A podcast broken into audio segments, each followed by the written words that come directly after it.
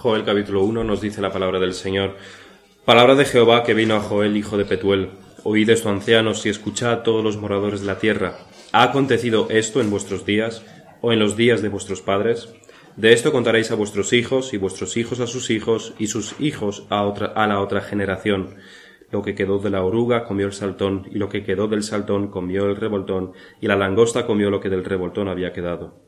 Despertad, borrachos, y llorad. Gemid todos los que bebéis vino a causa del mosto, porque os es quitado de vuestra boca. Porque pueblo fuerte e innumerable subió a mi tierra. Sus dientes son dientes de león, y sus muelas muelas de león. Asoló mi vid, y descortezó mi higuera. El todo la desnudó y derribó. Sus ramas quedaron blancas. Llora tú como joven vestida de cilicio por el marido de su juventud. Desapareció de la casa de Jehová la ofrenda y la libación. Los sacerdotes ministros de Jehová están de duelo. El campo está asolado, se enlutó la tierra porque el trigo fue destruido. Se secó el mosto, se perdió el aceite.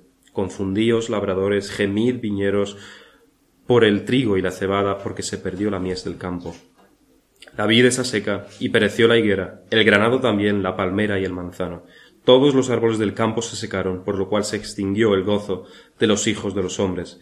Ceñíos y lamentad, sacerdotes, gemid, ministros del altar, venid, dormid en cilicio, ministros de mi Dios, porque quitada es de la casa de vuestro Dios la ofrenda y la libación. Proclamad ayuno, convocad asamblea, congregad a los ancianos y a todos los moradores de la tierra en la casa de Jehová, porque vuestro Dios, y clamad a Jehová. Ay del día, porque cercano está el día de Jehová, y vendrá como destrucción por el Todopoderoso. No fue arrebatado el alimento delante de nuestros ojos, la alegría y el placer de la casa de nuestro Dios. El grano se pudrió debajo de los terrones, los graneros fueron asolados, los alfolíes destruidos, porque se secó el trigo. Cómo gimieron las bestias, cuán turbados anduvieron los atos de los bueyes, porque no tuvieron pastos.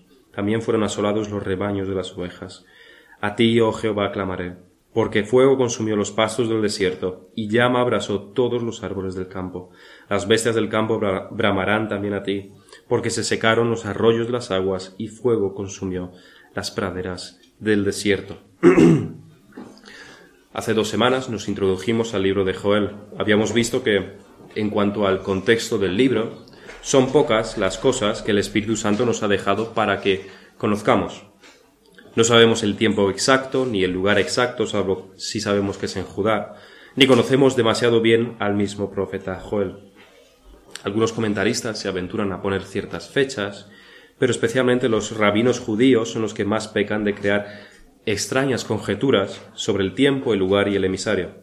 Cuando uno lee las exposiciones de Calvino sobre el profeta Joel y ve que usa como cuatro veces la palabra idiotez o idiota cuando habla de estas conjeturas, aparte de hacerle a uno sonreír por ver la franqueza de Calvino, lo que uno ve también es que Calvino tiene bastante razón en decirlo.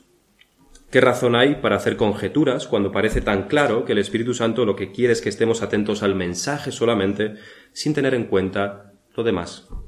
Porque el contexto no está nada claro, pero lo que está claro, lo que sí está y muy claro, es el mensaje de Joel. Y esa es la parte que nos corresponde a nosotros conocer.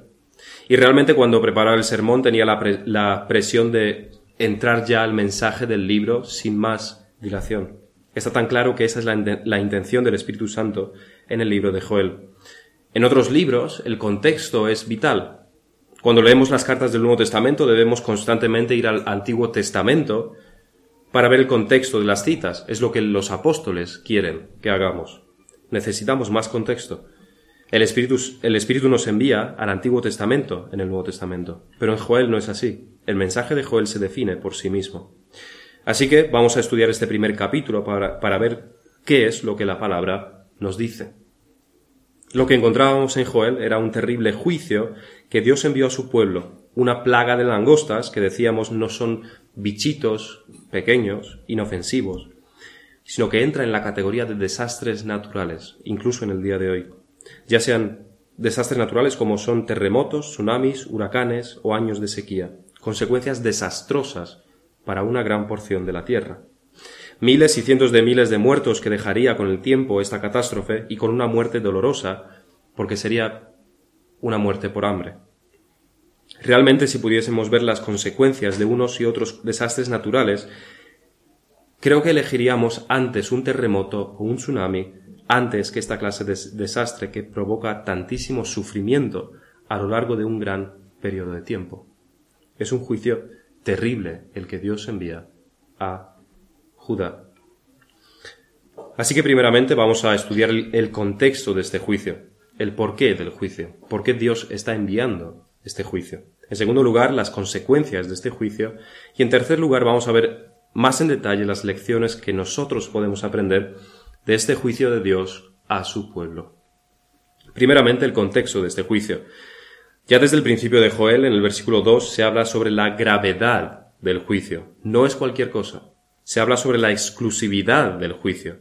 Ciertamente hubo otros juicios antes de este, porque toda conquista sobre Israel en tiempo de los jueces fue un juicio por parte de los filisteos. Eran juicios de Dios por su pecado. Los castigos que vinieron por los pecados de David también fueron juicios. La separación en dos reinos fue otro castigo de parte de Dios. Hubo hambrunas y hubo malas cosechas en Israel, pero nada fue tan grave como este nuevo juicio que Dios enviaba ahora en tiempos de Joel. Oíd esto, ancianos, y escuchad todos los moradores de la tierra. ¿Ha acontecido esto en vuestros días o en los días de vuestros padres? Es una pregunta retórica. La respuesta es que no.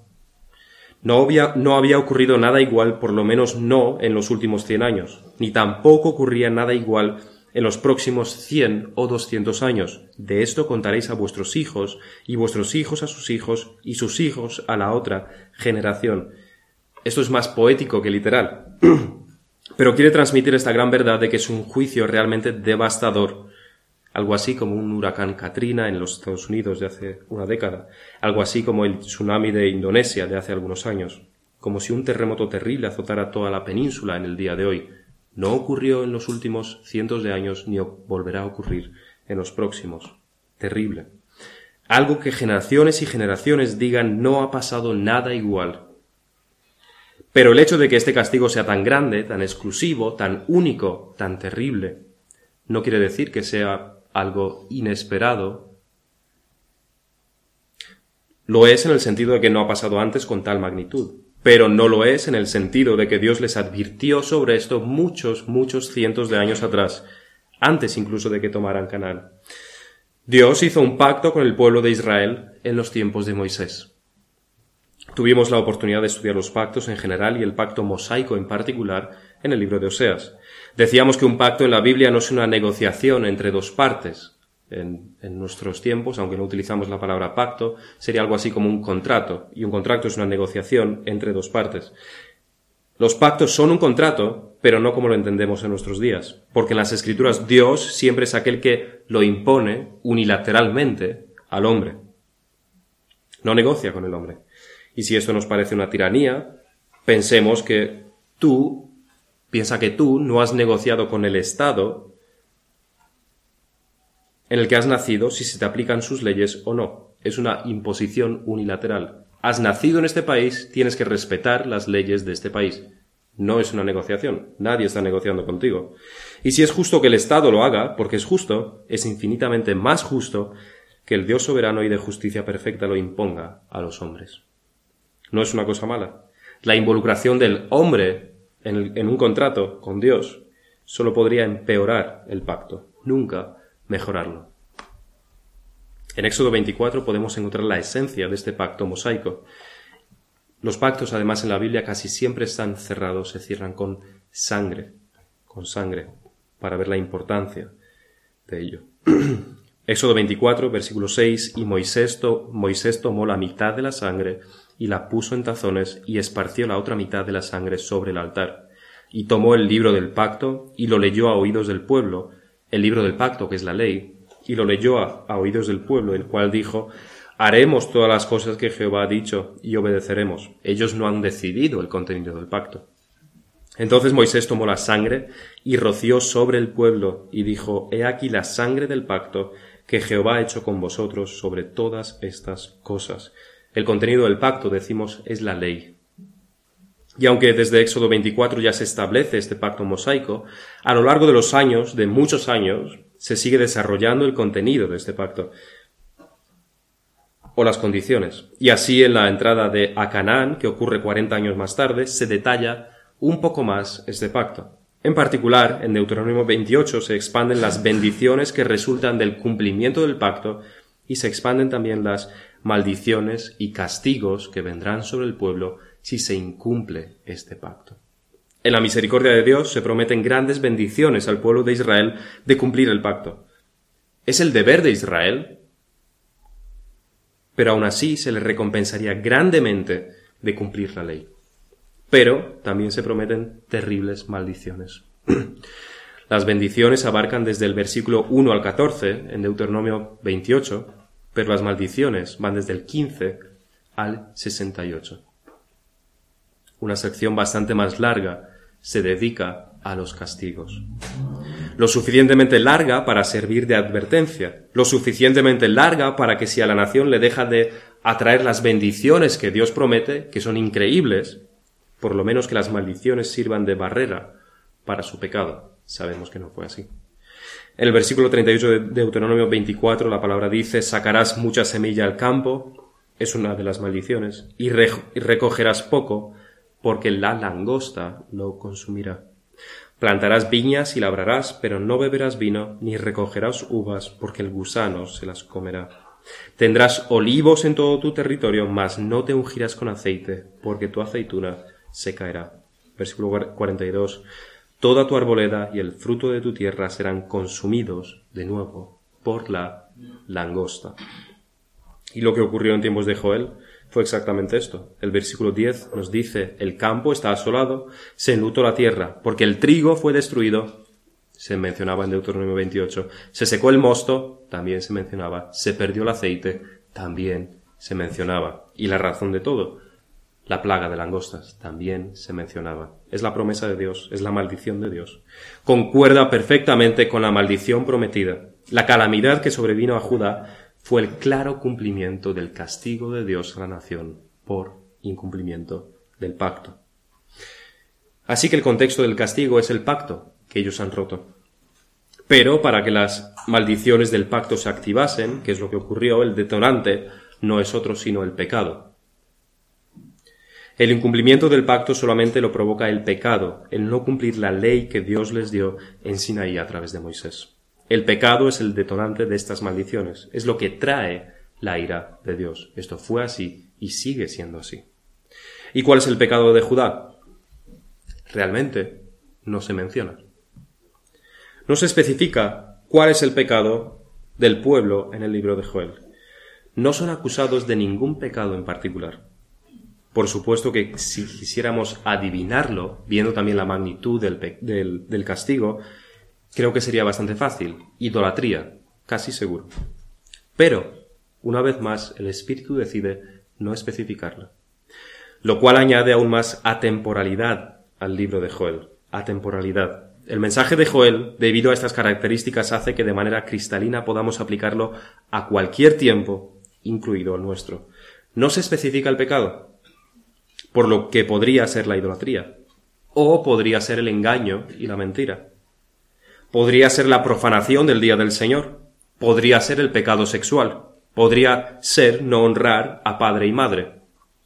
El juicio es la consecuencia del pecado, y todas estas cosas son pecado. El juicio puede venir por cualquiera de estas cosas, los cual, lo cual debe hacernos temer, porque si en otras ocasiones podemos escondernos tras la excusa de que yo no tengo una estatua en mi casa ante la cual me arrodillo, que es lo que los israelitas muchas veces hacían, en el libro de Joel estamos desarmados. No podemos poner esa excusa. No podemos decir nuestro pecado no es tan grave, porque no conocemos el pecado de Israel aquí. El juicio de Dios viene por el pecado, no solamente por tener estatuillas que adoramos, sino por cualquier pecado no solamente por matar, no solamente por engañar o adulterar o desobedecer, sino por cualquiera de estos pecados y por cualquier pecado. Por cualquier incumplimiento de la ley de Dios. No podremos, no podemos aquí escondernos tras nada, solamente tras la inocencia. Se elimina la posibilidad de decir, pero mi pecado no es tan grave como el de Israel, porque su pecado no está definido. Es pecado. De eso podemos estar muy seguros. Es pecado, pero no se especifica tu pecado también merece el castigo divino. Ese es el contexto y el detonante de este juicio. En segundo lugar, vamos a ver las consecuencias del juicio, los efectos del juicio. ¿Cuál es el juicio que Dios trae a su pueblo? La primera de las consecuencias que podemos observar es que en su castigo Dios quita aquello que tiene que ver con las necesidades básicas de la vida y aquello que son los pilares de una vida normal.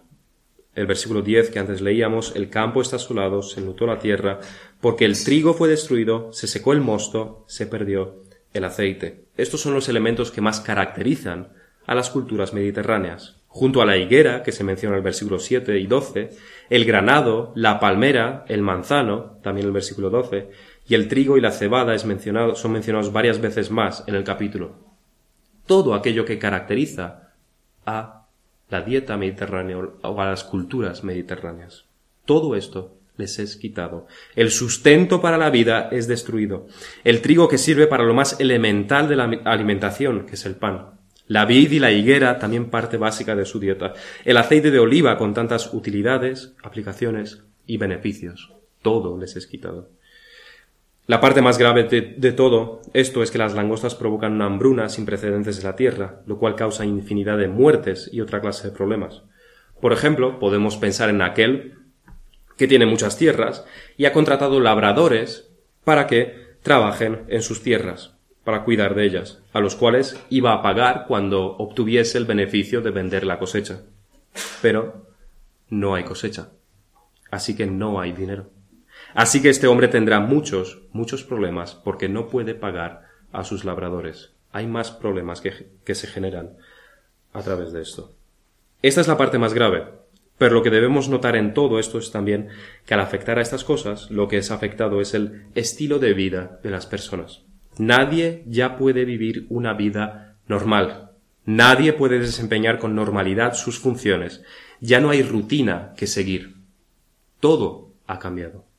Sería lo, sería lo equivalente a que nos quedásemos sin electricidad, o sin carreteras, o sin gasolina a nivel nacional. Nos es bastante difícil de imaginar a nosotros, pero está ocurriendo en otros países del mundo.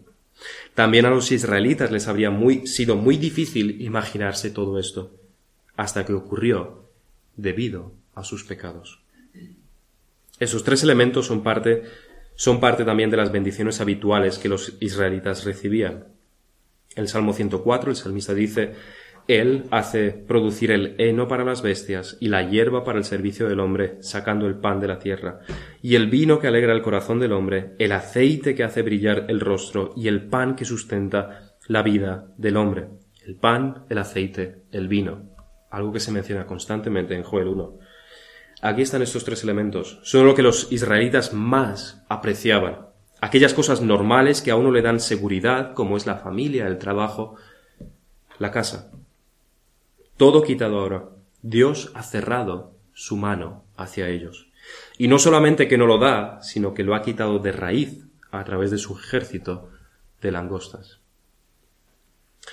En segundo lugar, la maldición, si esto es lo primero que quita lo necesario para la vida. En segundo lugar, la maldición afecta no solamente a los hombres, que son los culpables del pecado, sino que se extiende a toda la naturaleza. Así tenemos en el versículo 18, cómo gimieron las bestias, cuán turbados anduvieron los atos de bueyes, porque no tuvieron pastos. También fueron asolados los rebaños de las ovejas. El pecado del hombre afecta a toda la naturaleza. Esto no es algo nuevo. Sabemos que en la caída, de la cual el culpable fue Adán, y todos somos culpables con él, toda la tierra también cayó. Todo se desequilibró. La muerte comenzó allí, pero no solamente para la raza humana, sino también para todas las demás especies. Así que cuando vemos a un temible león partirle el cuello a una cría de gacela indefensa en un documental en la televisión, una de las cosas que debemos pensar es que toda esa crueldad que vemos en la naturaleza es consecuencia del pecado del hombre. No hubiera sido así sin la caída de Adán, sin el pecado del hombre. Toda la naturaleza sufre las consecuencias del pecado del hombre, del pecado de Adán primeramente, pero también de los demás pecados. Podríamos pensar, podemos pensar en los cazadores furtivos que matarían a todos los elefantes sin importarles que se extingan solamente para coger marfil o conseguir y conseguir dinero con ello. Les da igual que desaparezcan los elefantes, criaturas de Dios. La avaricia del hombre destruye la naturaleza, o en los vertidos tóxicos que por ahorrar costes destruyen áreas enteras de vegetación y flora y fauna. Más avaricia. Esos son actos concretos de hombres pecaminosos. Pero cuando Dios castiga a los hombres por medio de desastres naturales, la misma naturaleza también sufre. Incendios que arrasan hectáreas y hectáreas de bosques, terremotos que afectan a mamíferos y aves, y aves y peces, volcanes que matan decenas de especies distintas, inundaciones que cambian el hábitat de los animales para siempre. El pecado humano afecta a la naturaleza. Cuán turbados anduvieron los atos de bueyes porque no tuvieron pastos, animales irracionales, hambrientos, sin comida, sin capacidad de entender nada, destinados a morir de hambre no pudiendo comprender la situación. Y este no es un tema secundario en la Biblia. El apóstol Pablo lo considera lo suficientemente importante como para mencionarlo en Romanos 8. Menciona que la naturaleza misma está esperando la restauración de Dios, la salvación. Está esperando la salvación que vendrá con la venida del Señor. En tercer lugar, lo que los juicios de Dios provocan es la desaparición del gozo y de la alegría. Toda alegría, sea lícita o sea ilícita, desaparece, es consumida por la ira de Dios. Cualquier motivo que los hombres hayan podido tener para alegrarse, ahora se apaga, porque el futuro es lo más oscuro que puede ser. El versículo 5 son los borrachos, siempre alegres por el vino, los que verán su motivo de alegría quitado. Despertad borrachos, llorad, gemid, todos los que bebéis vino a causa del mosto, porque os es quitado de vuestra boca. Su alegría ilícita en este caso se debe convertir en lloro y gemir. El sentimiento prevaleciente de toda la población debe ser lo que una joven siente cuando su marido muere repentinamente, y todos sus planes, todas sus perspectivas de futuro, todo cuanto había construido en su imaginación con su marido, ya jamás se cumplirá. Ha puesto su corazón, su ilusión, su alegría y su gozo en ello, y ahora su marido está muerto.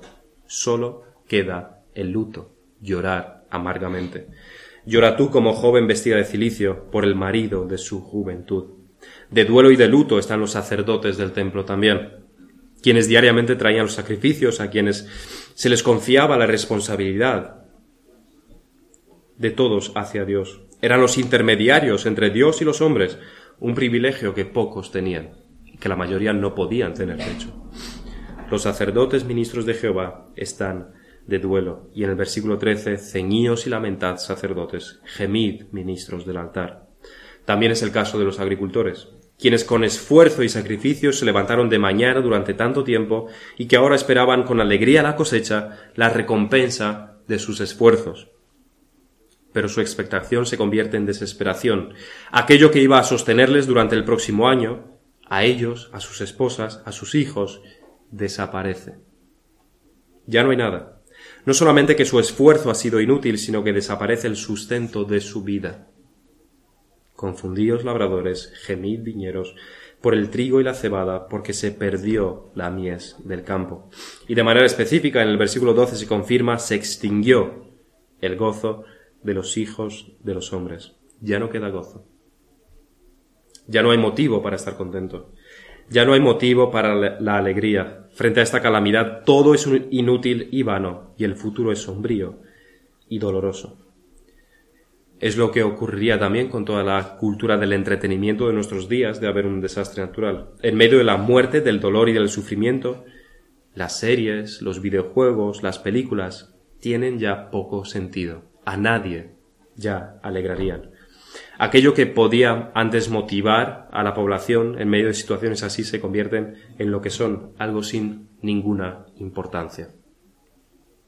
Los motivos de alegría no funcionan en estas ocasiones. Solo queda tristeza, dolor, lloro, gemir.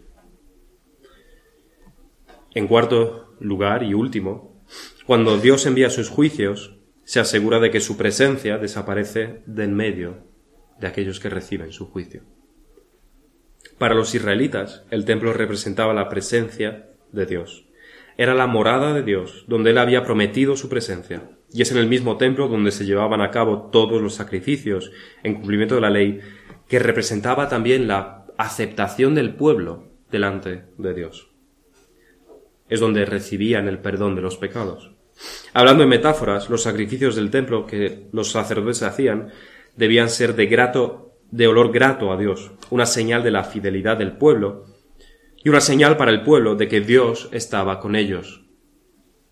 Cuando pensamos en los sacrificios del Antiguo Testamento, quizás muchas veces estemos pensando en las festividades que ellos tenían, o en el día de reposo, donde sabemos que se traían sacrificios,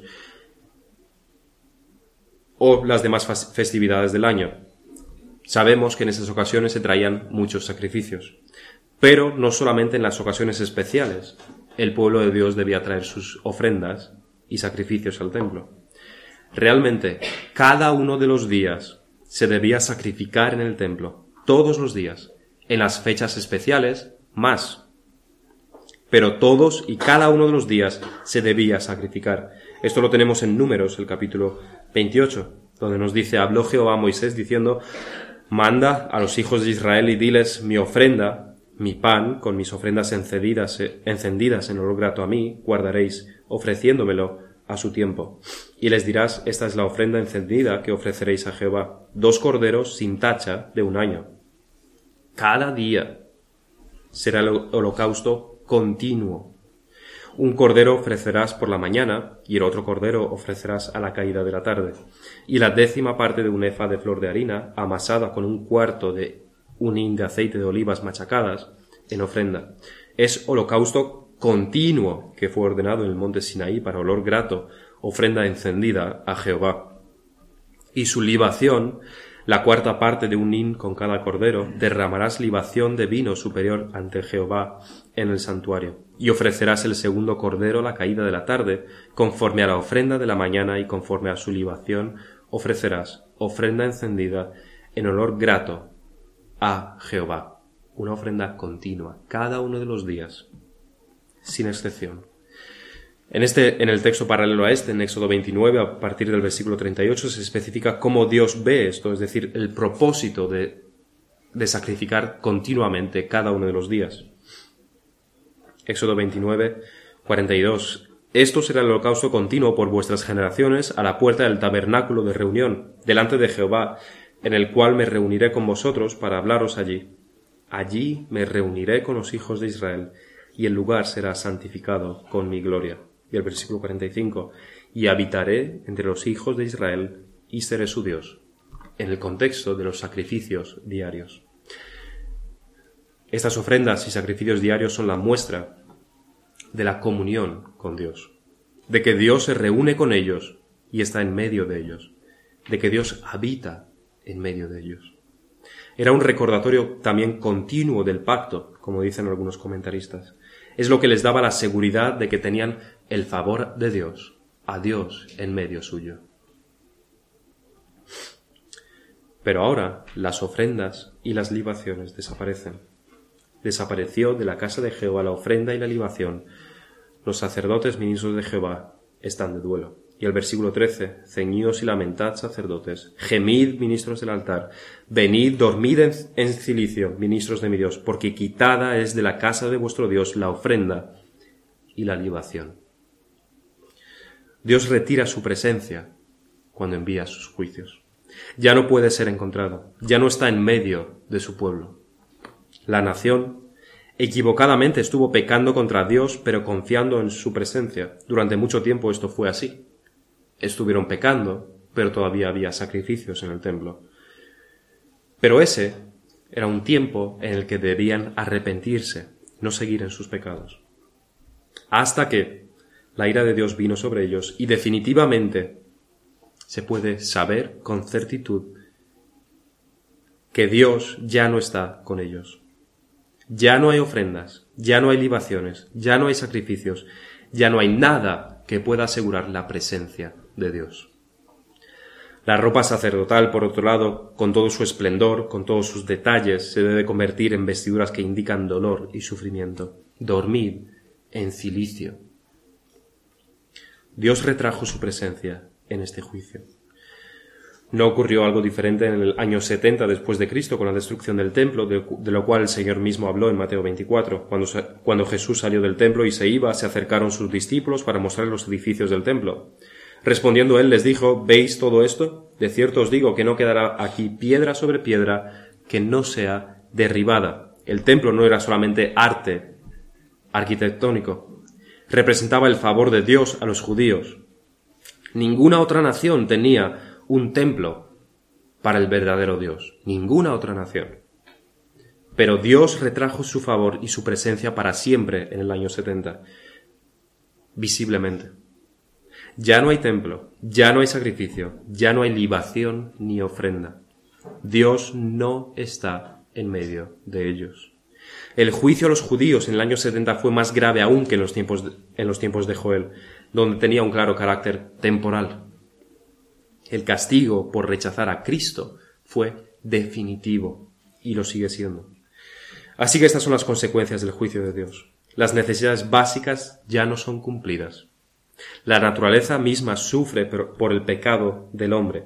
La alegría y cualquier posible motivo de gozo desaparece y Dios retira su presencia de manera palpable, definitiva, objetiva. Ahora, en último lugar, ¿Qué es lo que todo esto nos enseña a nosotros?